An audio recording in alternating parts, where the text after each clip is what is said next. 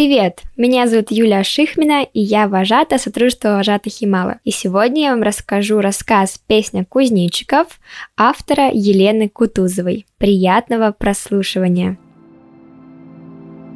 С Лешей мы не разговариваем, хоть и сидим за одной партой. Нас классно посадила вместе на вторую парту среднего ряда. А о чем с ним разговаривать? И зачем? А главное, как? Лёша сутулится, ходит наклонившись вперед, как будто рассекает воздух головой, гуляет всегда один, смотрит себе под ноги и никого не замечает. Он делает парашютики из прозрачных магазинных пакетов, привешивает к ним человечков из проволоки, которые похожи на скелеты. Они как грузики тянут парашютики вниз. Лёша отпускает их из окон. Один такой парашютист застрял на клёне возле школы и обреченно висит там. Голос у Лёши противный будто всегда нос заложен. А еще он не знает самых простых вещей, но цитирует совершенно бесполезные факты из энциклопедии, типа «самый умный».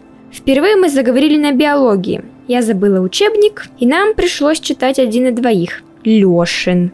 Мы читали параграф, и Леша неожиданно спросил. «Ты знаешь, как кузнечики стрекочут?» Я на минуту представила летний вечер. Открытое окно, я читаю книжку и слышу беспрерывное стрекотание кузнечиков, которые отсчитывают время каникул. Нет, не знаю. Как? Вернулась я в настоящее. Кузнечики трут ножки друг от друга или о крылышки, на которых есть щетинки. Трещать умеют только самцы. Они так привлекают самок. Это их брачные песни можно так сказать, серенады, объяснил Лёша. Что мы проходили на том уроке биологии, я не запомнила. На следующий день Лёша рассказал мне про бабочек-капустниц, а утром про лошадь, которая живет у его деда. У Лёши нет отца, но есть дед с лошадью. Лошадь свою он очень любит. Я не видела, чтобы он на ней ездил. Он все время ее водит, чистит и гладит. В тот день я, как обычно, выложил учебник и тетрадь на парту, а рядом сел Женя. «Меня с тобой посадили», — ответил он на мой вопросительный взгляд.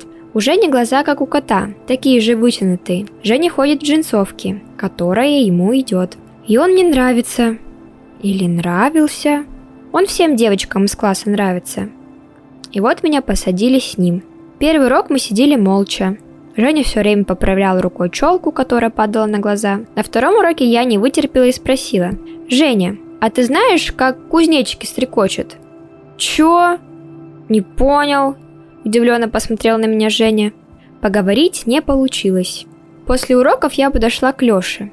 «Лёш, пойдем домой вместе». По дороге мы слизывали кленовый сок с тонких веток. Внутри каждой капельки – солнце. Пришла весна.